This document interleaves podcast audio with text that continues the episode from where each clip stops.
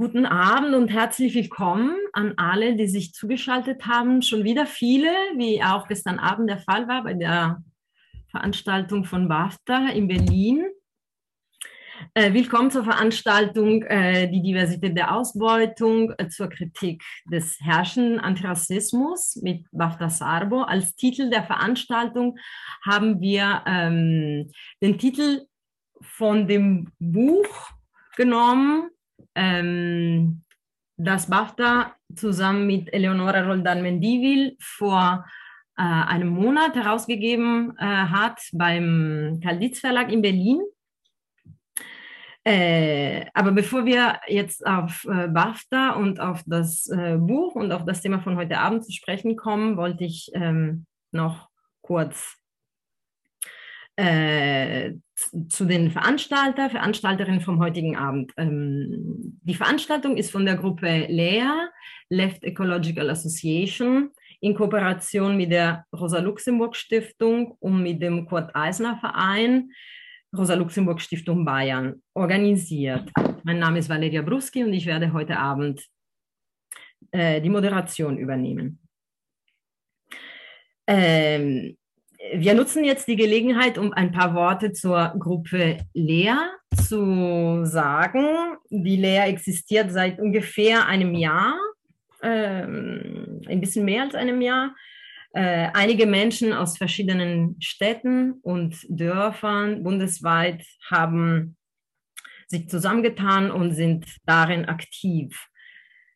Ähm, wir, wollen, wir wollten eine neue Organisation, wir wollen eine neue Organisation aufbauen, die auf den Zusammenhang von ökologischer ähm, Zerstörung, ökologischer Krise und kapitalistischer Verwertung fokussiert.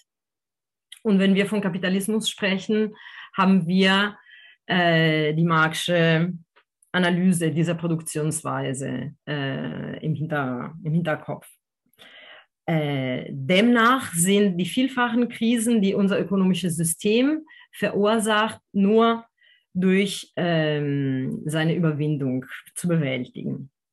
Wir sind noch eine kleine Gruppe, äh, wollen nicht nur Theoriearbeit betreiben, sondern auch ähm, politisch intervenieren. Deswegen wollen wir uns auch in Bündnissen betätigen und wir kriegen mit, wie ähm, auch weil viele von uns in, also anderweitig organisiert sind, wie in ähm, äh, wie Diskussionen über Antirassismus, zum Beispiel Antirassismus und Feminismus, gerade in der Linke geführt werden.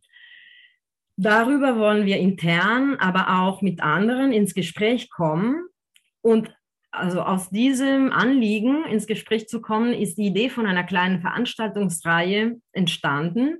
Und die heutige Veranstaltung ist der Auftakt von dieser Reihe. Zwei weitere sind geplant. Am 17. November äh, wird äh, Koschka Linkerhand zu materialistischen, materialistischen Feminismus äh, referieren und am 15. Dezember Ingo Elbe zum Thema postmoderne Theorie und äh, Postkolonialismus und Antisemitismus. Ihr seid natürlich herzlich eingeladen, auch bei den nächsten Veranstaltungen dabei zu sein. Informationen werdet ihr auf der Webseite von der Rosa Luxemburg Stiftung oder eben vom äh, Kurt Eisner Verein Rosa Luxemburg Stiftung Bayern äh, dazu finden. Und jetzt zum heutigen Abend. Ich freue mich sehr, dass äh, Bafta Sarbo heute mh, mm, hier ist, digital hier, online hier ist. Bafta Sarbo ist Sozialwissenschaftlerin, Aktivistin und Autorin. Sie lebt in Berlin und beschäftigt sich mit äh, marxistischer Gesellschaftskritik, äh, Antirassismus, Migration, mh, mm, Polizeigewalt. Sie ist auch in der politischen Bildung tätig und politisch ist sie unter anderem aktiv im Vorstand der Initiative Schwarze Menschen in Deutschland. Und eben, wie gesagt, zusammen mit äh, Eleonora Roldan-Mendivil hat sie vor kurzem dieses, wie ich finde, sehr spannenden äh, Sammelband, äh, die Diversität der Ausbeutung, ähm, bestellbar in äh, der Buchhandlung Euren Herzens. Und ähm, ich habe erfahren, dass gestern Abend BAFTA ähm, in Berlin, also dass gestern Abend das Buch schon in Berlin äh, präsentiert wurde von BAFTA und Eleonora Roldan Mendivil.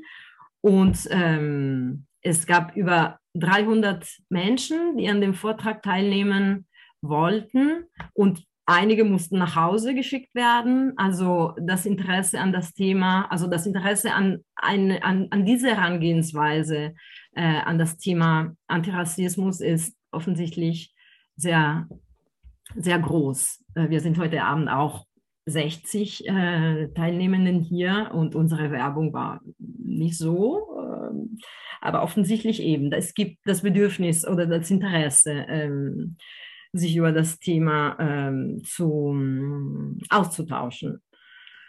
BAFTA und andere, die anderen Autorinnen und Autoren im, im Buch sind der Meinung, dass zwischen Rassismus und kapitalistischer Produktion eine enge Verbindung, eine enge strukturelle Verbindung existiert.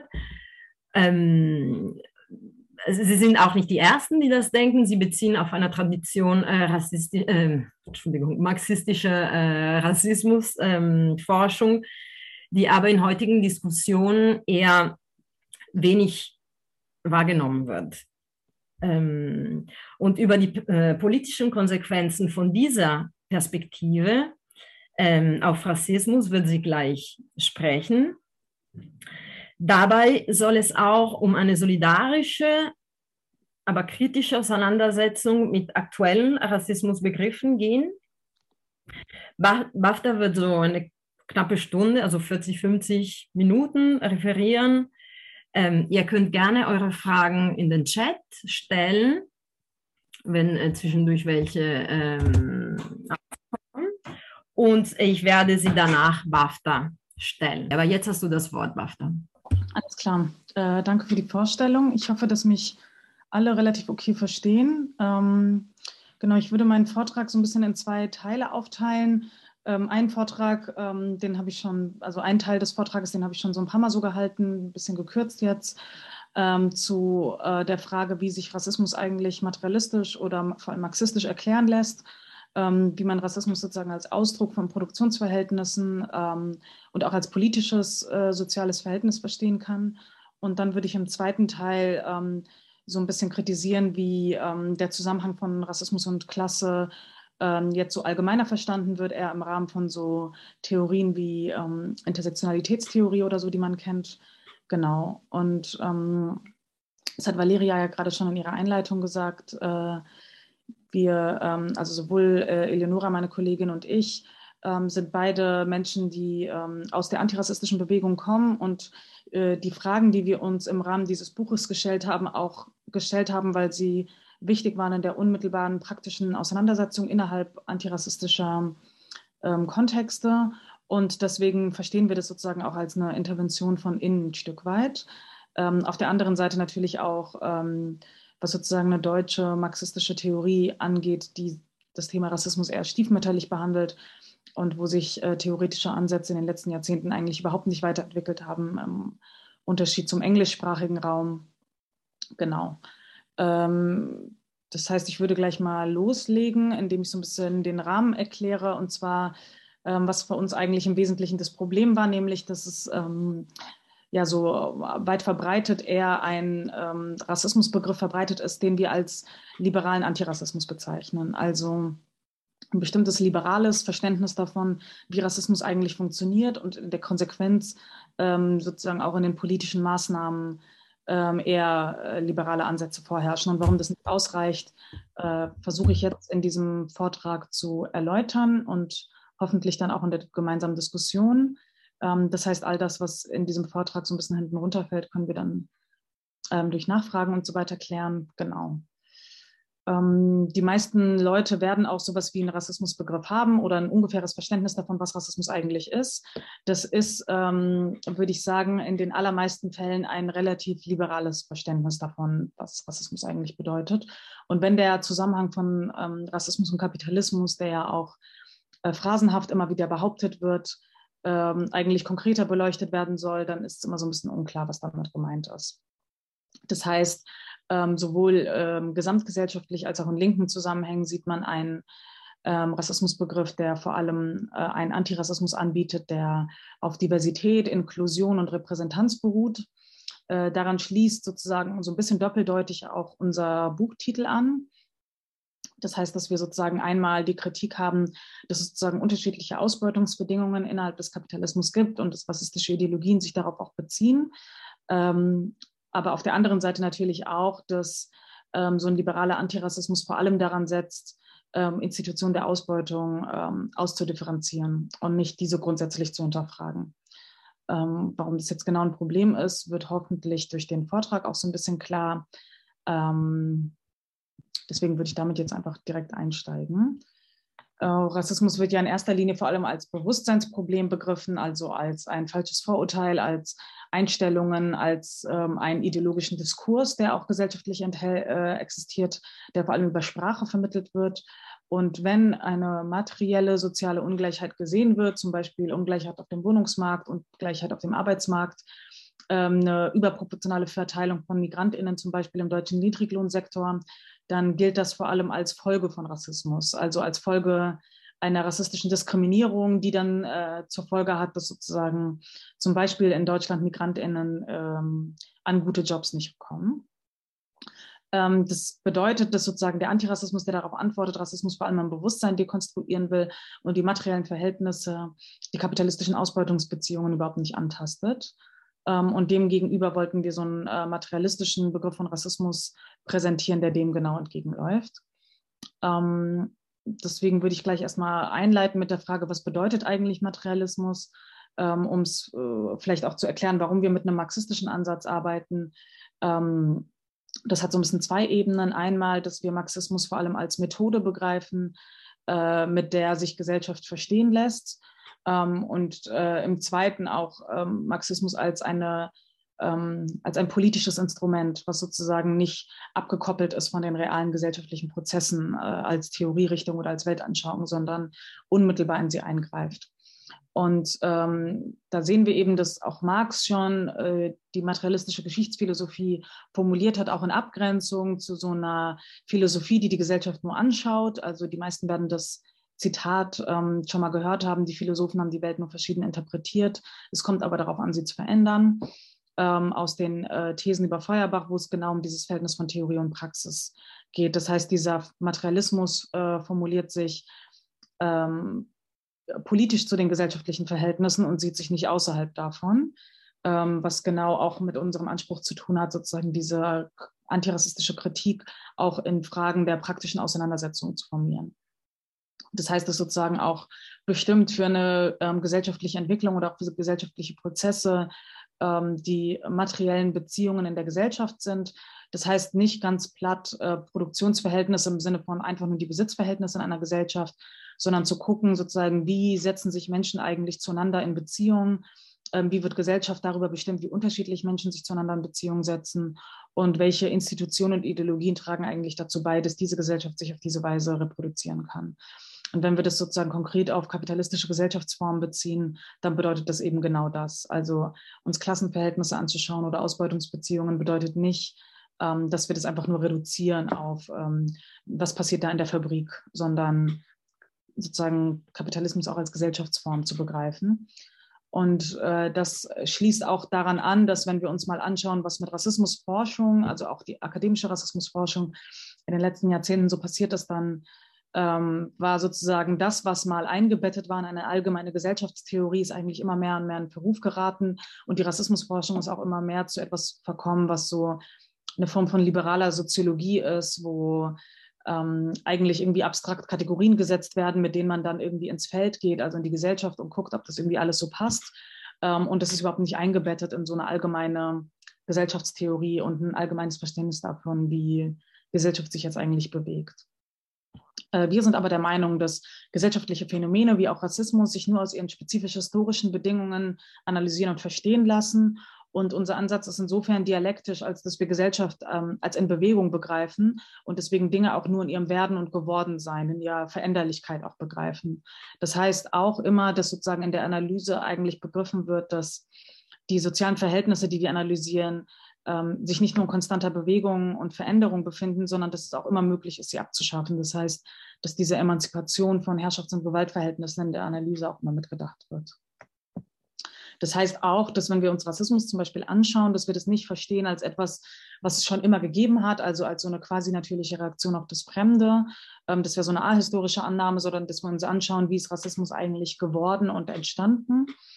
Ähm, das heißt, wenn wir uns mal anschauen, äh, wie zum Beispiel vorkoloniale Literatur ausgesehen hat, dann sehen wir, dass Negativbilder über ähm, zum Beispiel AfrikanerInnen ähm, damals so nicht existiert haben in dieser Literatur, sondern sich erst später herausgebildet haben. Das heißt, dass sozusagen so eine allgemeine Vorstellung, die auch vorexistiert, dass in Europa sich zum Beispiel einfach rassistische Ideen herausgebildet haben und diese Ideen wurden dann als Anlass genommen, um in den Kolonien eine Form von politischer Gewaltherrschaft und Versklavung zu etablieren, ähm, sondern eher umgekehrt. Äh, der Kolonialismus und die Versklavung sind äh, dem eigentlich vorgelagert. Ähm, ein Zitat, mit dem ich meinen äh, Artikel zum Rassismusbegriff eingeleitet habe, war auch von Eric Williams, der eigentlich relativ treffend zusammenfasst, ähm, was eigentlich so ein materialistisches Verständnis von Rassismus bedeutet. Der äh, hat nämlich gesagt, ähm, Rassismus kommt nicht von, äh, nee, Sklaverei kommt nicht von Rassismus, Rassismus kommt von Sklaverei. Und damit meint er im Wesentlichen, dass sozusagen die Versklavung nicht motiviert war durch eine rassistische Ungleichwertigkeitsideologie, sondern dass ähm, die, der, die rassistische Ideologie herangezogen wurde, um das, was sozusagen während der Versklavung passiert ist, auch ideologisch nochmal zu rechtfertigen. Das heißt, in, in Europa bildet sich der äh, Kapitalismus heraus, der entsteht. Parallel dazu bilden sich die bürgerlichen Gesellschaften heraus. Mit der Französischen Revolution äh, entstehen die Prinzipien von Freiheit, Gleichheit und Brüderlichkeit. Die Entstehung des Kapitalismus in Europa hat aber riesige Kapitalmengen gebraucht. Ähm, das heißt, das, was Marx als ursprüngliche Akkumulation bezeichnet, also die Anhäufung des ersten Kapitals, hat eine Reihe von historischen Vorgängen ähm, benötigt und einer davon war eben der Kolonialismus. Das heißt, äh, dass sozusagen die ähm, europäischen Kolonialmächte in, in den Kolonien, in den Ländern des globalen Südens vor allem natürliche Ressourcen angehäuft haben und sie auch in eine Form von ähm, abhängiger Produktion verwandelt haben, in der diese Länder vor allem existiert haben, um Rohstoffe abzubauen für die europäische Produktion in den Fabriken, aber auch Arbeitskräfte ähm, in Form von unfreier Arbeit zur Verfügung zu stellen. Das gab es ganz konkret in Form von Sklaverei und aber auch nach der Abschaffung der Sklaverei gab es eine Reihe von Formen von unfreier Arbeit, die in den Kolonien weiter existiert haben. Das heißt, dass sozusagen auch der Kolonialismus erstmal verstanden werden muss als ein Ausdruck von dem ähm, kapitalistischen ähm, äh, Akkumulationsprinzip, also das Prinzip sozusagen immer weiter Geld und Kapital anhäufen zu müssen und nicht motiviert durch eine rassistische Ideologie. Die kommt sozusagen jetzt im zweiten Schritt dazu. Ähm, sozusagen der Ausgangspunkt dafür, dass überhaupt eine rassistische Ideologie sich ähm, herausbilden konnte, war sozusagen die äh, Differenz oder die Unterscheidung von der äh, politischen und sozialen, ökonomischen Formen, die sich in Europa, in den Metropolen durch den Kapitalismus herausgebildet hat und dem in den Kolonien. Also in den ähm, europäischen Metropolen haben sich äh, bestimmte Formen der Lohnarbeit herausgebildet, der freien Lohnarbeit, die auch bedeutet haben, dass es sozusagen einen gesellschaftlichen Schein von Freiheit und Gleichheit gibt, der auf der Ebene des, ähm, des Marktes, auf der politischen Ebene natürlich real existiert hat der hat in den Kolonien nicht so existiert. Das heißt, in den Kolonien wurden eine Reihe von Errungenschaften, die in Europa ähm, einmal durch die Französische Revolution, aber auch durch die Arbeiterbewegung eine Reihe von Kämpfen erkämpft wurden, die konnten in den Kolonien nicht so einfach erkämpft werden, weil sich dort sozusagen die politische Gewalt äh, deckt mit der ökonomischen Gewalt. Ähm, in Europa hat sich sozusagen die freie Lohnarbeit und der Kapitalismus ähm, vor allem dann weiter reproduziert durch einen ökonomischen Zwang und nicht einen politischen. Das heißt, dass dadurch, dass sozusagen die Kolonisierten zum Beispiel keinen Anspruch hatten auf den erkämpften Normalarbeitstag von acht Stunden, den, ähm, der in der Metropole völlig selbstverständlich war, ähm, sondern weit darüber hinaus äh, ähm, arbeiten mussten, ähm, konnte man schon sagen, dass der Wert ihrer Arbeitskraft zum Beispiel deutlich unter dem liegt, was in den ähm, europäischen Metropolen als Durchschnitt festgelegt wurde. Das heißt, sie wurden sozusagen ein Stück weit buchstäblich minderwertig, ähm, indem außerdem beim Kolonisierungsprozess alle äh, sozialen, politischen, gesellschaftlichen Institutionen, die vorher existiert haben, äh, zerstört wurden und sozusagen alles, was Kultur war in diesen Gesellschaften, durch den Kolonisierungsprozess zerstört wurde, damit diese Länder in eine Form von abhängiger Produktion verwandelt werden können, galten diese Länder sozusagen auch als kultur- und geschichtslos. Also das, was sozusagen durch den Kolonisierungsprozess hergestellt wurde, war, war dann auch die soziale Realität der kulturlosen Völker. Ähm, Außerdem war sozusagen in der Kolonie der Wert der Arbeitskraft auch so niedrig, dass es teilweise günstig war, Menschen ähm, Massen anzustellen, anstatt eine Form von automatisierter Maschinenproduktion einzuführen. Ähm, das heißt, dass diese Länder auch ein Stück weit als unterentwickelt gegolten haben, weil man sozusagen bestimmte maschinelle Produktion dort nicht eingeführt hat. Ähm, das kennt man vielleicht auch heute noch, wenn man sich ähm, globale Produktionsgefälle anschaut. Wenn man sich zum Beispiel anschaut, wie Nähfabriken in Südasien aufgebaut sind, dann kann man eigentlich sehen, dass die Leute teilweise auf einem Stand produzieren, der deutlich unter dem liegt, was als technisches Niveau heute möglich ist. Und das wird vor allem deswegen gemacht, weil die Arbeitskraft dort deutlich günstiger ist, als wenn man diese Maschinen ähm, einführen würde. Das heißt, diese Frage der Unterentwickeltheit oder dem bestimmte Regionen dieser Welt äh, liegen unter dem technisch unter dem technisch-kulturellen Niveau, was schon existiert, ist eine Frage der unmittelbaren Höhe ähm, der, des Wertes der Arbeitskraft und ob sich das jetzt sozusagen lohnt, solche Sachen einzusetzen oder nicht. Ähm, Werner Ruf äh, hat das mal sehr treffend formuliert. Äh, fest steht für den Rassisten, dass die Billigarbeitskräfte, egal welcher Nation, Kultur oder Rasse sie entstammen mögen, den Schritt zum mitteleuropäischen Kulturmenschen allesamt noch nicht geschafft haben. Ergänzend kann man hier vielleicht auch anführen, dass das Argument, dass die Kolonisierten minderwertig sind, ähm, aufgrund äh, der Reduktion auf die natürliche Reproduktion und aufgrund ihrer objektiven, niedrig gestellten äh, sozialen Produ äh, Position auch schon auf die Arbeiterklasse in England zugetroffen hat. Also wenn man sich mal die historischen Ursprünge der Rassenforschung anschaut, dann kann man eigentlich sehen, dass die angefangen hat ähm, im Europa der Industrialisierungszeit, als englische Eliten versucht haben nachzuweisen, warum äh, dieses Elend der englischen Arbeiterklasse eigentlich gerechtfertigt sind, indem sie versucht haben nachzuweisen, dass sie eine niedere Rasse sind. Äh, die prädestiniert sind für diese Art von niederen Arbeiten. Genau. Ähm, und im nächsten Schritt kommt dann auch schon der Prozess der Rassenkonstruktion oder der Konstruktion von Rassismus auch als Ideologie dazu, nämlich indem Rassismus als Ideologie herangezogen wird, um genau dieses Elend, um diese äh, gesellschaftliche Ungleichheit, um diese Differenz auch in irgendeiner Form erklären und auch rationalisieren zu können. Das heißt, dass sozusagen, damit es gesellschaftlich auch wirkmächtig ist, damit man erklären kann, warum sozusagen einerseits in Europa diese Prinzipien von Freiheit und Gleichheit propagiert werden, die aber in der Kolonie keine Anwendung finden, muss man sozusagen außerökonomische Marker als Marker der Rationalisierung dieser Unterschiede finden. Im Fall des Kolonialrassismus waren es die konkret offensichtlichsten Marker, die als Marker der Unterscheidung gegolten haben, nämlich die Hautfarbe. Ähm, das heißt, die Hautfarbe und die körperliche Beschaffenheit sind als die Unterscheidung aufgetreten, die gleichzeitig aber auch sozial gelebt und bestätigt wird.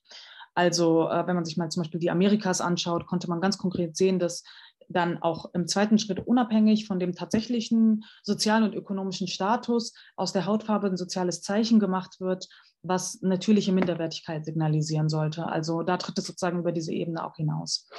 Ähm, ich weiß nicht, wie viele vielleicht den Film 12 Years a Slave gesehen haben, aber der markiert das eigentlich ziemlich gut, wie sozusagen jemand, der eigentlich ein Freier war, im Nachhinein dann doch wieder versklavt wurde, weil er eben ähm, schwarz ist und weil das dann eigentlich sozusagen als Marker der ökonomischen Ausbeutung äh, gilt und nicht umgekehrt. Das heißt ganz konkret, dass sozusagen die unterschiedliche körperliche Beschaffenheit, also die verschiedenen Hautfarben hier als äh, Marker der ökonomischen Unterscheidung herangezogen wurden. Ähm, diese äh, Rassifizierung bezeichnet damit zwar ein Stück weit eine Klassenposition, weil sie ein bestimmtes Verhältnis von Überausbeutung ähm, zum Beispiel durch eine Hautfarbe versucht zu erklären und gleichzeitig tritt es aber dadurch, dass die Hautfarbe als Marke herangezogen wird, über die ökonomische Ebene hinaus und wird dann sozusagen ein soziales Verhältnis, was sich nicht auf eine reine ökonomische Position reduzieren lässt. Das heißt, dass sozusagen das Verhältnis zwischen Weiß und Schwarz beziehungsweise Rasse als soziale Kategorie plötzlich als die naturgegebene Differenz erscheint, die das markieren soll, was gesellschaftlich gelebt und ähm, ökonomisch reproduziert wird.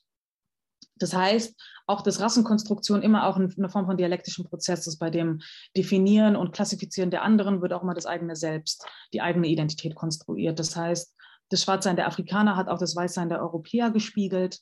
Ähm, und deswegen müssen wir die sozusagen auch als ein soziales Verhältnis begreifen, in der das eine nie für sich stehen kann, sondern die immer in der Form von Beziehung zueinander stehen. Das heißt, dass sozusagen hier auch im zweiten Schritt dazu kommt, wo Rassismus auch als politisches Herrschaftsinstrument gilt, nämlich indem die ideologische Rassenkonstruktion herangezogen wird, um bestehende Ungleichheit zu rechtfertigen, kann sie gleichzeitig auch benutzt werden, um Menschen eine konkrete gesellschaftliche Position zuzuweisen. Das heißt, dass dadurch, dass zum Beispiel Afrikanern bestimmte natürliche äh, Fähigkeiten wie ähm, eine hohe körperliche Belastbarkeit unterstellt wurde, aber auch eine niedrige Intelligenz, konnte man sie in eine bestimmte Position in der sozialen Produktion verweisen. Ähm, Europäer konnten sich aber komplementär dazu als prädestiniert für Leitung und Organisation der Produktion äh, begreifen. Das heißt, dass Rassismus nicht einfach nur Ausbeutung oder Überausbeutung gerechtfertigt hat, sondern eigentlich eine soziale Welt konstruiert hat, in der eine bestimmte Bevölkerung ähm, als arbeitende Klasse gekennzeichnet wurde, aber auf natürliche Weise. Also dass das sozusagen die natürliche gesellschaftliche Position ist, die ihnen zukommt. Ähm, das können wir sozusagen auch so ähnlich beobachten, wenn wir uns einen anderen Rassismus anschauen. Ähm, also häufig wird ja sozusagen einfach von dem Rassismus gesprochen oder von dem rassistischen Denken. Ähm, ich würde aber sagen, dass wenn wir von Rassismus als sozialem Verhältnis ausgehen, müssen wir eigentlich davon ausgehen, dass es verschiedene Rassismen gibt, die teilweise auch parallel zueinander funktionieren können, die sie auch teilweise unterscheiden können. Ähm, also, dass wenn wir uns sozusagen den Rassismus im Nachkriegsdeutschland anschauen, dass ich nicht einfach nur sagen würde, dass man das als eine Fortführung des Kolonialrassismus begreifen kann oder als eine Fortführung des äh, nationalsozialistischen Denkens, was in Deutschland natürlich auch ähm, im Nachkriegsdeutschland noch weiter existiert hat, sondern als Ausdruck einer neuen Form der sozialen Beziehungen, die sich sozusagen im fordistischen Deutschland in den, ab den 50er Jahren herausgebildet haben. Deswegen möchte ich noch mal kurz was zu diesem Neorassismus sagen, der damals eigentlich entstanden ist. Ähm, das kann man nämlich sehen, wie sozusagen in der Entstehung des Rassismus gegen MigrantInnen im Nachkriegsdeutschland einige Parallelen existieren. Ähm, was man dazu sagen muss, ist, dass dieser biologistische Rassismus, der sich auf Rassen bezieht, ja mittlerweile einem Neorassismus gewichen ist, der vor allem mit ähm, Differenzen zwischen Kulturen und nicht Hierarchien zwischen Rassen argumentiert.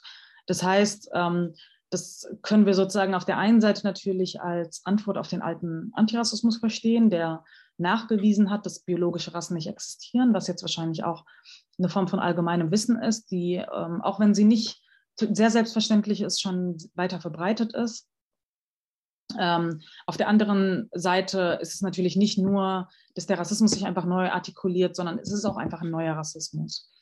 Also am Beispiel Deutschlands kann man eigentlich sehen, wie in den 50er Jahren ähm, eine Form von Situation existiert hat, in der äh, der Wiederaufbau nach dem Zweiten Weltkrieg und ein neuer Aufschwung in der Konsumption eigentlich dazu geführt haben, dass ähm, äh, der, es eine Form von Arbeitskräftemangel gab. Das war kein Arbeitskräftemangel per se. Es gab eine relative Vollbeschäftigung in Deutschland. Ähm, dadurch, dass es aber eine relativ hohe gewerkschaftliche Einbindung in Deutschland gab, der deutschen äh, ArbeiterInnen, ähm, konnte dieser äh, ökonomische Aufschwung nicht billig genug erreicht werden.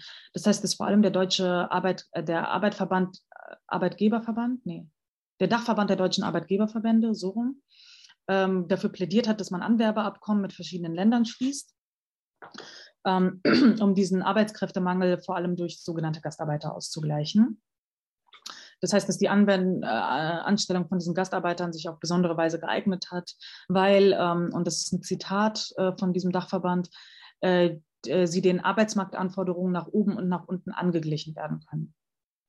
Das bedeutet konkret, dass es die Gastarbeiter waren, die man äh, konjunkturbedingt einfach entlassen konnte oder auf sie als Reserve zugreifen konnte. Ähm, das endet dann offiziell mit dem Anwerbestopp von 73. Mittlerweile ist aber eine staatlich organisierte Anwerbung von ArbeitsmigrantInnen für den Niedriglohnbereich nicht mehr so notwendig, weil diese zum Teil ohne staatliche Anwerbung durch andere Migrantinnen, Familiennachzug und Geflüchtete ausgeglichen werden können. Das heißt, dass sozusagen auch hier die Existenzbedingung für den Rassismus vor allem diese Unterscheidung ist zwischen den ähm, materiellen Produktionsbeziehungen, in diesem Fall zwischen den deutschen Belegschaften und den äh, Gastarbeitern, die in diesem Niedriglohnbereich äh, angelegt waren. Ähm, es gibt häufig die Vorstellung davon, dass dieser ähm, Rassismus vor allem existiert aus so einem ähm, Konkurrenzgedanken und aus so einem Ressentiment, dass die Migrantinnen eigentlich Lohndrücker sind. das lässt sich eigentlich äh, historisch nicht so richtig ähm, nachweisen. Also es gab natürlich eine Senkung des allgemeinen Durchschnittslohns, weil einfach eine Form von neuen Niedriglohnsektor einfach geschaffen wurde. Ähm, die meisten Deutschen sind aber sozusagen im Rahmen dieser Anstellung von Gastarbeiterinnen eigentlich, also es sind so ungefähr zweieinhalb Millionen Deutsche, die in diesem Zeitraum von Arbeitern angestellten Positionen aufgerückt sind. Das heißt, dass die Gastarbeiterinnen vor allem eher so eine Pufferfunktion nach unten ähm, ermöglicht haben. Ähm, genau, und um auch nochmal meinen Punkt von eben aufzugreifen, dass, ähm, dass man diesen Rassismus nicht nur als eine Folge der historischen Entwicklungen von davor, also Kolonialismus, Nationalsozialismus erklären kann, lässt sich vor allem auch dadurch ähm, beobachten, dass dieser gewalttätige Rassismus, äh, der sich so pogromartig in den 90ern ähm, dann ja auch geäußert hat, eigentlich erst in den 80er Jahren aufgekommen ist. Ähm, wenn man sich auch mal so Erfahrungsberichte von türkeistämmigen Gastarbeitern durchliest, dann sieht man eigentlich, dass sozusagen die Problematisierung in ihrer Anwesenheit rassistischer Anfeindungen auch erst ab den 80ern begonnen haben.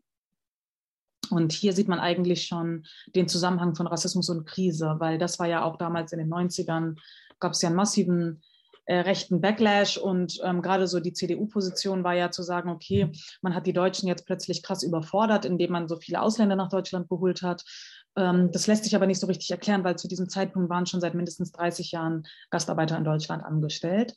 Also es kann nicht einfach nur um die Anwesenheit der Migrantinnen gegangen sein, ähm, sondern eher wahrscheinlich mit der Form von Krise, die damals auch ähm, sich parallel herausgebildet hat. Ähm, in den 70er Jahren hat sich mit der Ölpreiskrise ja die, eine der härtesten Rezessionen äh, seit dem Zweiten Weltkrieg in Deutschland herausgebildet. Und kurz danach werden, wird eigentlich plötzlich die Anwesenheit der äh, MigrantInnen problematisiert. Ähm, das, äh, das Problem, dass Deutschland sich nicht als Einwanderungsland begriffen hat, hat sich dann natürlich auch darin geäußert, dass die Gastarbeiter durch den Anwerbestopp nicht einfach plötzlich wieder in ihre Entsendeländer gegangen sind, sondern sich in Deutschland sesshaft gemacht haben. Dazu hat äh, Max Frisch mal sehr treffend gesagt, man hat Arbeitskräfte gerufen und es kommen Menschen. Ähm, und diese Leute lassen sich jetzt in Deutschland nieder und stehen plötzlich in einem gesellschaftlichen Verhältnis zu Deutschen, ähm, die äh, auch eine Form von gesellschaftlicher Konkurrenz bedeutet, auf dem Arbeits- und Wohnungsmarkt, in Schulen und äh, in Bezug auf gesellschaftliche Teilhabe. Und dieses Konkurrenzverhältnis, was allgemein gesellschaftlich existiert, bietet sozusagen in Zeiten der Krise, wenn Formen äh, wenn bestimmte soziale Probleme wie Wohnungslosigkeit, Kriminalität und auch soziale Deklassierung existieren, sie rassistisch auch zu erklären, was äh, Rechte natürlich tun. Das heißt, dass dadurch, dass die Einwanderung mit der zeitlichen Krise auch ein Stück weit zusammenfällt, ähm, äh, bietet es die Möglichkeit, einem, Rassist, einem, rassistischen Diskurs einen kausalen Zusammenhang zwischen der Anwesenheit der Migrantinnen und diesen sozialen Problemen, die durch die Krise verursacht wurden, zu behaupten. Äh, mit dem Familiennachzug und der Eingliederung der zweiten Generation von Migrantinnen in die Schulen entstehen eben auch soziale Probleme, die einen politischen Diskurs um Integration begründen. Und ähm, das Interessante an diesem Integrationsdiskurs ist eigentlich, dass man hier sozusagen sehen kann, was eigentlich das Paradoxe ist und was der Zusammenhang von ähm, Rassismus und Klasse eigentlich ist, weil kulturelle Fremdheit immer nur oberflächlich das Problem ist.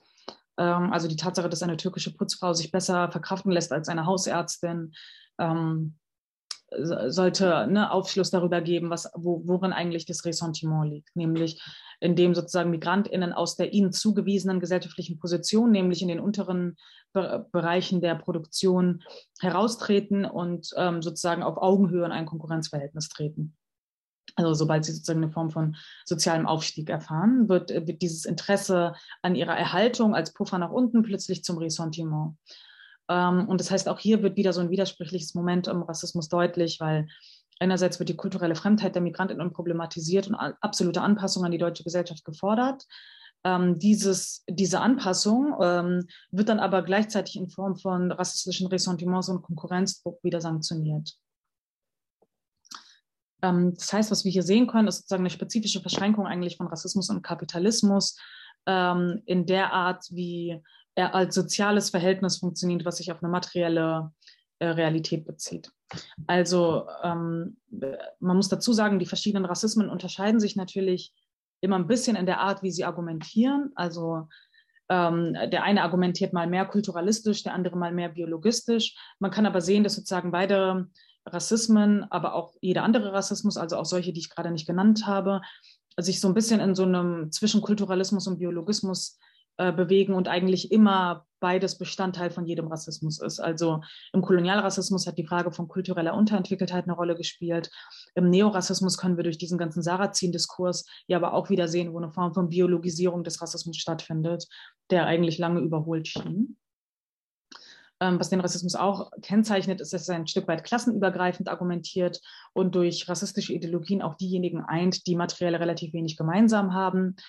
Ähm, und wie er sozusagen darüber auch als Ausschluss durch Einbeziehung funktioniert. Also er richtet sich eben nicht gegen Fremde und das unterscheidet Rassismus auch von einer Ideologie wie Fremdenfeindlichkeit, sondern er richtet sich vor allem gegen Menschen, die sich innerhalb desselben sozialen Zusammenhangs, innerhalb desselben gesellschaftlichen Zusammenhangs befinden und ist deswegen auch Ausdruck von einer einem kapitalistischen System, was sozusagen natürlich global funktioniert und alle Menschen in eine Form von sozialer Beziehung einbezieht, aber auch ein spezifisches ähm, soziales Verhältnis natürlich schafft, was wir sehen, ähm, das sich durch Rassismus äußert. Ähm, und da sehen wir eben auch, dass Rassismus ein spezifisches, modernes Phänomen ist, was mit der kapitalistischen Produktionsweise zu tun hat, weil überhaupt erst durch diese Globalisierung, durch die Schaffung eines globalen Marktes ne, für Rohstoffe, für Arbeitskräfte, die Überausbeutung der Kolonisierten, der MigrantInnen sind eben nicht äh, Dinge, die ähm, einfach nur ein Begleitprodukt sind, sondern es ist eine unmittelbare Notwendigkeit für rassistische Ideologien, dass diese Grundlage existiert, damit die sich überhaupt auf diese Weise formulieren können. Das heißt, dass sozusagen die Entstehung des Kapitalismus auch eine Grundbedingung dafür ist, dass so eine, so eine Form wie die des Rassismus sich überhaupt herausbilden konnte. Das heißt, dass sozusagen so ein materialistischer Rassismusbegriff Rassismus vor allem als soziales Verhältnis begreift zwischen Menschen, die auf unterschiedliche Weise in die Gesellschaft mit einbezogen und ausgebeutet werden und dann aber trotzdem darüber hinausgeht. Also er hat natürlich auch eine relative Eigendynamik. Und äh, hieraus folgt natürlich aber auch, ähm, dass es sozusagen unabdingbar eigentlich ist, um den Rassismus zu verstehen, dass man auch eine Form von ähm, marxistischer Kapitalismusanalyse zur Verfügung hat. Das läuft aber dem entgegen, wie Rassismus eigentlich in den, ähm, in den letzten Jahrzehnten, vor allem in dem deutschen Diskurs, verstanden wurde, nämlich als individuelles Vorurteil. Und das ist eben auch Ausdruck von einer liberalen Gesellschaft, in der äh, also Gesellschaft vor allem verstanden wird als ein Kollektiv von Individuen. Ähm, also viele kennen ja den äh, berühmten Satz von Margaret Thatcher, ähm, es gibt keine Gesellschaft, es gibt nur individuelle Männer, Frauen und ihre Familien. Und äh, auch den liberalen Antirassismus können wir sozusagen als darauf ähm, ausgerichtet sehen. Ähm, eine der Formen, äh, dem Rassismus zu begegnen oder auch zu sagen, okay, natürlich gibt es einen äh, Zusammenhang von Rassismus und Kapitalismus, war in den äh, vergangenen, ähm, ja, ich würde sagen, ähm, ja, in den vergangenen Jahren vielleicht in Deutschland auch die Intersektionalitätstheorie, die natürlich ein äh, Zusammenhang zwischen verschiedenen Formen der äh, Unterdrückung begreift, also die, diese berühmte Trias, Race, Class, Gender im Englischen, also Rasse, Geschlecht, ähm, Klasse, so als einen Zusammenhang sieht und sieht, dass man die irgendwie alle gleichwertig behandeln muss.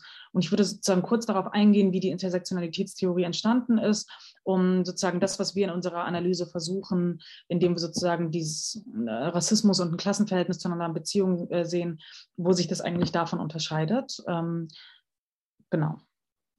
Also die Intersektionalitätstheorie ist in den USA der ähm, 70er und 80er Jahren entstanden. Ähm, Entstanden ist der Begriff an sich durch Kimberly Crenshaw, eine Juristin, die geht aber so ein bisschen zurück auf, ähm, auf eine Tradition des schwarzen Feminismus, der in den USA natürlich auch ein bisschen älter ist.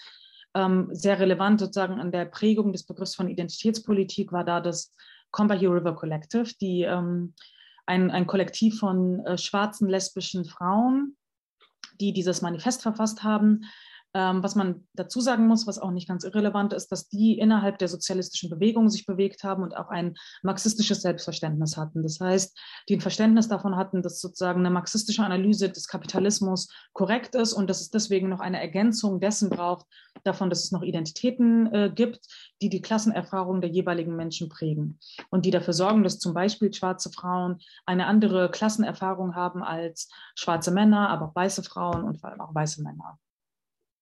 Ähm, das heißt, die haben sozusagen damals den Begriff Identitätspolitik geprägt, definiert als eine Politik, die aus der eigenen Identität herauskommt und darin begründet liegt und ähm, deswegen äh, laut dem Manifest auch am radikalsten ist. Ähm, Kimberly Crenshaw, die den Begriff der Intersektionalität dann geprägt hat, ist Juristin und hat den sozusagen auch in einem juristischen Zusammenhang geprägt äh, bei einer Antidiskriminierungsklage von einer Reihe von schwarzen Frauen, die damals bei dem Automobilhersteller General Motors angestellt waren, die aufgrund des Senioritätsprinzips ähm, als letztes gefeuert wurden. Und das Gericht hat dann geurteilt, dass dadurch, dass es keine besondere Entlassung von schwarzen Männern und weißen Frauen gab, dass weder eine sexistische noch eine rassistische Diskriminierung objektiv nachgewiesen werden kann. Und da hat versucht Kimberly Crenshaw sozusagen durch diese Lehrstelle, durch den Begriff der Intersektionalität etwas zu füllen, nämlich dass es sozusagen eine spezifische gesellschaftliche Position gibt, ähm, in der sich verschiedene Unterdrückungen überkreuzen, die sich aber nochmal qualitativ unterscheidet von der Art, wie ähm, äh, wenn man diese Sachen jetzt einfach zusammen addiert. Ähm, das heißt, dass sozusagen, äh, dass sozusagen die Ursprünge der Intersektionalitätstheorie sind. Man muss dazu sagen, und das sagen auch viele Vertreterinnen dieser Theorie, dass auch wenn es spezifisch am Anfang Anwendung finden sollte auf schwarze Frauen, ähm, äh, ist es mittlerweile so, dass dieser Ansatz eher allgemeiner und liberaler verstanden wird als ähm, eine Form von Überkreuzung von verschiedenen Identitäten in jeder individuellen Person. Also jede Person hat ein Stück weit ihre eigene Intersektionalität, in der man immer guckt, ähm, wie bin ich äh, gegenüber Rassismus privilegiert oder nicht. Dann auch bei Sexismus, bei Klasse ähm, und so weiter. Bin ich jetzt äh, hetero oder homosexuell und so weiter. Und dann überschneidet sich in jeder individuellen Person ihre eigene Intersektionalität. Ähm, das heißt dann sozusagen irgendwann einfach nur, dass bestimmte Dinge zusammengedacht werden müssten. Das ist ein Ausdruck, den man oft hört, dass man Kämpfe verbinden muss. Das sind so die Sätze, die da oft fallen. Und ähm, ich habe mir das auch mal angeschaut, im Koalitionsvertrag der aktuellen Bundesregierung war auch schon von Intersektionalität die Rede, also von einer intersektionalen Gleichstellungspolitik, die wahrscheinlich einfach nur meint, dass es nicht reicht, einfach Frauen gleichzustellen, sondern dass es auch äh, andere Formen der Diskriminierung gibt, die man auch in den Blick nehmen muss. Das sind jetzt zum Beispiel rassistische oder klassistische, heißt es ja häufig. Ähm, und was das Problem dabei ist, werde ich gleich dann noch erläutern. Aber was man dazu sagen muss, ist, dass sozusagen auch die Ursprünge von diesem theoretischen Ansatz in der sozialistischen Bewegung gelegen haben und dass man auch sagen muss, dass wenn man in den 70er Jahren vom Standpunkt der schwarzen Frau ausgegangen ist, dann muss man mit einbeziehen, dass sich in den USA der 70er Jahre sozusagen im Kontext der Bürgerrechtsbewegung ähm, ein schwarzes Bürgertum noch nicht herausgebildet hat. Das heißt, wenn man von schwarzen Frauen gesprochen hat, dann hat man grundsätzlich von Subjekten innerhalb der Arbeiterklasse gesprochen. Und davon musste man auch ausgehen. Das heißt, die Auseinandersetzungen des Combahee River Collectives innerhalb der sozialistischen Bewegung, innerhalb der Arbeiterbewegung in den USA, aber auch von Kimberly Crenshaw, die ja schwarze Arbeiterinnen beim Automobilhersteller General Motors behandeln, setzen sich sozusagen mit schwarzen ArbeiterInnen auseinander. Ähm, in diesen Auseinandersetzungen gibt es aber eine Reihe von Problemen, die wir jetzt auch in der Intersektionalitätstheorie beobachten können, nämlich dass ähm, das Combahee River Collective auch bereits schon von Klassenunterdrückung spricht ähm, und nicht von einer Ausbeutung, also von Klasse als einer Unterdrückungsposition. Und dass auch Kimberly Crenshaw sich natürlich im Rahmen des Antidiskriminierungsrechts bewegt. Das heißt, ähm, dass sozusagen da drin vor allem Kategorien festgehalten werden, die Ungleichbehandlung beschreiben. Wie diese Ungleichheit aber zustande kommt und wie sie funktioniert, ist nicht Gegenstand von Gesetzen und das wird auch nicht behandelt. Das heißt, dass sich hier sozusagen schon auch erstmal zeigt, warum es wichtig ist, zwischen Ausbeutung, Unterdrückung, aber auch Diskriminierung zu unterscheiden. Und dass sich hier sozusagen die Problematiken von diesem Intersektionalitätsansatz aus einer marxistischen Perspektive eigentlich zeigen. Ähm, das heißt, dass sozusagen diese Verdinglichung von sozialen Kategorien eigentlich auch schon in der Art, wie diese Kategorien Race, Class, Gender aneinandergereiht werden, zeigt. Das heißt, Klasse wird dort nicht als Ausbeutungsverhältnis begriffen, sondern vor allem als Identität, die durch verschiedene Erfahrungen konstituiert ist. Ähm, Im marxistischen Sinne ist Klasse aber nicht einfach nur eine Identität mit einer kohärenten Erfahrungswelt, sondern äh, Klasse ist das gesellschaftliche Verhältnis, was die Produktion und Akkumulation, also Anhäufung von Kapital gewährleistet. Also in der bürgerlichen Gesellschaft werden also gesellschaftliche Tätigkeiten immer in Kategorien verdinglicht das heißt, die Mitglieder einer Gesellschaft ähm, üben bestimmte Tätigkeiten aus und setzen sich so in Beziehungen zueinander. Die werden aber in der bürgerlichen Gesellschaft zur Festeigenschaft von Menschen gemacht. Das zeigt sich zum Beispiel in der Funktionsweise von Rassismus, das habe ich ja gerade schon gezeigt, wo das Verhältnis von Ausbeutung und Überausbeutung sich in einem Verhältnis von Hautfarben oder Kulturmerkmalen verdinglicht. Das zeigt sich auch in, äh, in einer Form von Patriarchat, in der das Verhältnis von Produktion und Reproduktion als einem Verhältnis zwischen Mann und Frau verdinglicht, aber auch zum Beispiel ähm, wenn man sich mal anschaut, dass gleichgeschlechtliche Sexualität im Mittelalter noch etwas war als etwas als Sodomie galt, also etwas, was man macht, ähm, und Homosexualität heute sozusagen als Identität gilt, also etwas, was man ist. Das heißt, dass diese Identitäten ähm, den Menschen in der bürgerlichen Gesellschaft ihre gesellschaftliche Tätigkeit als Eigenschaft wieder zurückspiegeln. Ähm, diese Verdinglichung stellt Marx selbst in die deutsche Ideologie der Vorstellung einer kommunistischen Gesellschaft entgegen, in der diese Tätigkeiten eben nicht mehr in Form von Identitäten verdinglicht werden. Ähm, das Zitat haben einige vielleicht schon mal gehört. Ich lese es nochmal kurz vor. Während in der kommunistischen Gesellschaft, wo jeder nicht einen ausschließlichen Kreis der Tätigkeiten hat, sondern sich in jedem beliebigen Zweige ausbilden kann, die Gesellschaft die allgemeine Produktion regelt und mir eben dadurch möglich macht, heute dies, morgen jenes zu tun, morgens zu jagen, nachmittags zu fischen, abends Viehzucht zu treiben und nach dem Essen zu kritisieren, wie ich gerade Lust habe, ohne je Jäger, Fischer, Hirt oder Kritiker zu werden. Genau, also sozusagen diese Verdinglichung von den gesellschaftlichen Tätigkeiten in Form von Identitäten ist ein spezifischer Ausdruck der bürgerlichen Gesellschaft. Ähm, in diesem Zusammenhang sind aber auch Kapitalist und Arbeiter nicht einfach irgendwelche Identitäten, die durch den Besitz oder Nichtbesitz von Geld charakterisiert sind, sondern sie stehen in einem spezifischen gesellschaftlichen Verhältnis zueinander, bei dem der Reichtum des Kapitalisten begründet ist durch die Armut und die Enteignung des Arbeiters.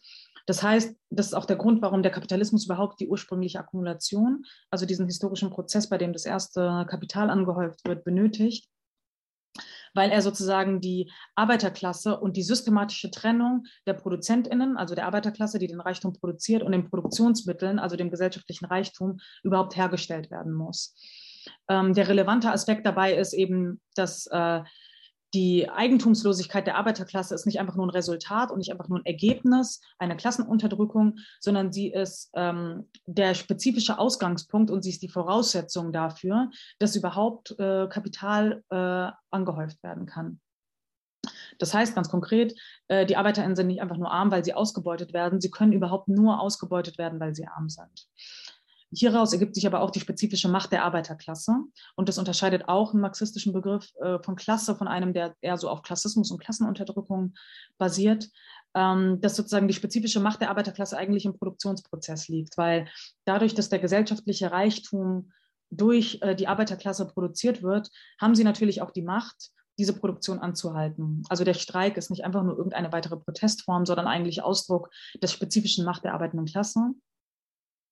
Und ähm, das Klassenbewusstsein der Arbeiterklasse, also die Identifikation mit der Klasse als ähm, als ne, auch eine Form von Identität, könnte man vielleicht sagen, ist eigentlich die Identifiz Identifikation mit der Klasse als, als eine Erkenntnis eigentlich darüber, was ihre spezifische, ähm, was ihr was ihre Eigenschaft als spezifisches historisches Subjekt ist, was die Macht hat, den Kapitalismus zu überwinden und von dem das gesellschaftliche Leben eigentlich grundsätzlich abhängt. Das heißt, dass sozusagen dieses Bewusstsein ist nicht einfach nur ein Selbstverständnis und nicht einfach nur eine statische Identität, sondern sie bildet sich im konkreten Kampf, in spezifischen Erfahrungen heraus, in der diese Macht auch real erfahren wird, zum Beispiel im Streik, zum Beispiel im Arbeitskampf. Ähm, in der Intersektionalitätstheorie stellt sich aber diese Frage eigentlich gar nicht nach Macht und gesellschaftlicher Veränderung, ähm, nach der Frage, wie sozusagen die Kritik oder die Identifikation mit einer spezifischen gesellschaftlichen Position auch mit einer spezifischen Macht verbunden ist, die sozusagen das Potenzial hat, kapitalistische Verhältnisse zu überwinden, sondern diese Auseinandersetzungen führen eigentlich immer eher zu einer Auseinandersetzung auf individueller Ebene mit der eigenen gesellschaftlichen Position und nicht in der Form von kollektivem Subjekt. Ähm, genau, das heißt, dass Klasse hier auch keine handlungsfähige Kategorie in dem Sinne ist. Ähm, das heißt, dass sozusagen, ähm, dass auch wenn wir uns sozusagen die konkreten Beispiele anschauen, zum Beispiel bei Crenshaw, die bei diesem juristischen Prozess diese ArbeiterInnen vertreten hat, ähm, die natürlich auch irgendwie Teil der Arbeiterklasse sind und als Teil der Arbeiterklasse eine spezifische Form von Unterdrückung ähm, begriffen haben, dass es sich sozusagen auch um eine historisch spezifische Position handelt. Also, dass sozusagen Frausein und Schwarzsein nicht einfach statische Identitäten sind, die in Deutschland 2020 dasselbe bedeuten wie im Detroit der 70er Jahre, sondern wir begreifen sie auch in einem dialektisch-materialistischen Sinne als Teil sich ständig verändernder soziale Beziehungen innerhalb der Klassengesellschaft. Und ähm, das ist sozusagen keine statische Position des Unterdrücktseins, sondern auch in konstanter Bewegung. Ähm, das heißt, dass sozusagen auch dieser positivistische Umgang mit Identität die Grundlage dafür bietet, Rassismus sehr und auch Sexismus und andere Formen der Unterdrückung ähm, sehr statisch zu verstehen, anstatt als historisch gewachsenes ähm, Verhältnis. Ähm, Unterdrückung unterscheidet sich da sozusagen nochmal, weil es eben nicht einfach nur eine spezifische Beziehung äh, kennzeichnet, die zum Beispiel äh, schaut, okay, wie wird eigentlich gesellschaftlicher Reichtum akkumuliert, sondern äh, die bezieht sich nochmal auf ein politisches Verhältnis, in der gesellschaftliche Unterschiede sozusagen auch zu einer Form von politischer Gewalt führen. Ähm, Diskriminierung könnte man vielleicht in dem Sinne nochmal allgemeiner fassen, ähm, als sozusagen eine Form von Ungleichbehandlung, die potenziell alle Menschen in der Gesellschaft treffen kann. Das ist bei Unterdrückung und Ausbeutung natürlich nochmal ein bisschen was anderes, aber auch die Frage von Rassismus. Ähm, ist natürlich nicht einfach willkürlich. Also natürlich gibt es nicht sowas wie einen umgekehrten Rassismus, der einfach alle Menschen in der Gesellschaft treffen kann, sondern er bezieht sich schon auf eine objektiv existierende materielle gesellschaftliche Hierarchie, also auf eine Form von Unterdrückung. Das ist aber das Problem, wenn man sozusagen solche Dinge auf sozusagen ein rechtliches Verhältnis äh, von allgemeiner Gleichbehandlung oder Ungleichbehandlung reduziert, ähm, die sozusagen einfach nur markieren sollen, ob jetzt eine konkrete Unterscheidung ähm, vorgenommen wird. Ähm, die Popularisierung von, von diesen Formen von identitätspolitischen Ansätzen muss man, denke ich, auch verstehen im Zusammenhang mit einer spezifischen politischen Ökonomie des Neoliberalismus, die natürlich auch gekennzeichnet ist durch eine sehr große Intoleranz gegenüber Rassismus und Sexismus, äh, auch ähm, Homophobie und so weiter, also Formen der politischen Unterdrückung, ähm, aber auch durch eine bestimmte Toleranz von wachsender materieller Ungleichheit, äh, die dadurch eigentlich dann nicht mehr behandelt wird. Und äh, wenn wir uns mal anschauen, warum sind so Kategorien wie Intersektionalität, aber intersektionale Gleichstellungspolitik, ähm, Identitätspolitik eigentlich so populär geworden, dann auch, weil sie sozusagen ähm, eine Form von äh, so Ausdruck einer aufsteigenden sozialen Schicht von Migrantinnen, anderen rassifizierten Menschen bedeuten, die sozusagen auch die Relevanz ihrer Identität im Produktionsprozess betonen können. Also hat man vielleicht öfter schon mal gehört, dass bestimmte Perspektiven auch irgendwie bereichernd sind in der, äh, in der Unternehmenswelt und so weiter. Also dass, dass man sozusagen unterschiedliche Identitäten und unterschiedliche Erfahrungen als besondere Bereicherung ähm, von diesem Produktionsprozess eigentlich begreifen kann. Äh, besonders makaber war das in dieser Kampagne, die äh, vor, ich glaube, vor so fünf Jahren äh, deutschlandweit äh, propagiert wurde von so verschiedenen Geflüchteten, die versuchen sollten, ihre Traumata für den Produktionsprozess fruchtbar zu machen, um für die Arbeitsmarktintegration von Geflüchteten zu werben. Also äh, ich bin irgendwie zu Fuß über die Sahara gekommen, ich bin belastbar. Oder äh, ich saß mit zehn Leuten auf einem Schlauchboot, ich bin teamfähig oder so. Also das ist eine besonders makabere Form davon. Aber hier kann man eigentlich schon sehen, wie individuelle Erfahrungen und so eine subjektive Erfahrungswelt nutzbar gemacht werden soll in einem spezifischen äh, Produktionsprozess wo man auch sehen kann, wo sozusagen das neoliberale Zeitalter nicht nur gekennzeichnet ist durch eine wachsende materielle Unterscheidung, die auch rassistisch rationalisiert wird, das muss man auch nochmal dazu sagen, aber auch durch eine Form von neoliberalem Antirassismus, der ähm, die, Untersche also die Unterschiede eigentlich immer nur als Konkurrenzproblem zwischen ähm, Menschen in verschiedenen Klassenpositionen eigentlich begreifen. Und dieser neoliberale Antirassismus problematisiert auch immer nur bestimmte Ebenen von Rassismus und nie Rassismus ganzheitlich, immer nur als zum Beispiel Standortnachteil für das deutsche Kapital, indem man sagt, ja, irgendwie coole Unternehmen wandern uns ab in andere Länder ähm, oder genau als äh, wie man irgendwie die subjektive Erfahrungswelt der Angestellten auch positiv äh, fruchtbar machen kann im Produktionsprozess. Ähm, Genau, damit würde ich eigentlich auch schon zum Schluss kommen. Ähm, das, äh, ich würde vielleicht nochmal dazu sagen, dass ich natürlich jetzt hier sehr stark diese materielle Ebene betont habe und die ökonomische Ebene, was nicht heißt, dass andere Faktoren im Rassismus keine Rolle spielen oder dass diese Ebene der Disku der, des Diskurses, der Sprache, der Psychologie nicht auch relevant sind. Ich denke aber, dass die vor allem als Ergänzung von so einer materialistischen Auseinandersetzung mit Rassismus begriffen werden müssen und dass wir sozusagen das Verhältnis von Subjekt und Gesellschaft natürlich auch als eins der Wechselwirkungen begreifen. Die letzte Frage, die ich nur sozusagen so ein bisschen polemisch aufgreifen will, ist nicht nur, dass sich sozusagen der Antirassismus die Frage stellen muss, ob man sich überhaupt mit Gleichberechtigung innerhalb der bestehenden Verhältnisse begnügen will, sondern auch inwiefern das überhaupt möglich ist auf Grundlage von so einem materialistischen Rassismusbegriff, weil Rassismus natürlich nicht eine ewige Sache innerhalb des Kapitalismus ist, aber sozusagen unterschiedliche Formen der Vermittlung zwischen Kapital und Arbeit in der historischen Entwicklung des Kapitalismus immer wieder aufgetreten sind, die auch immer wieder auf diese Weise gerechtfertigt werden konnten. Das heißt, wenn es einem darum geht, jede Form von Unterscheidung von Menschen auf dieser Ebene abzubauen, auch eine Form von Überausbeutung, ist das überhaupt möglich auf Grundlage von so einem liberalen Antirassismus? Und das würden wir eben mit Nein beantworten. Genau. Dankeschön. Vielen Dank, Bafta, für deinen Vortrag. Ähm, ich würde jetzt die Aufzeichnung stoppen und wir würden jetzt ähm, zu der Diskussion übergehen. Genau, es gibt ähm, Hands. Vielen, vielen Dank für deinen spannenden Vortrag.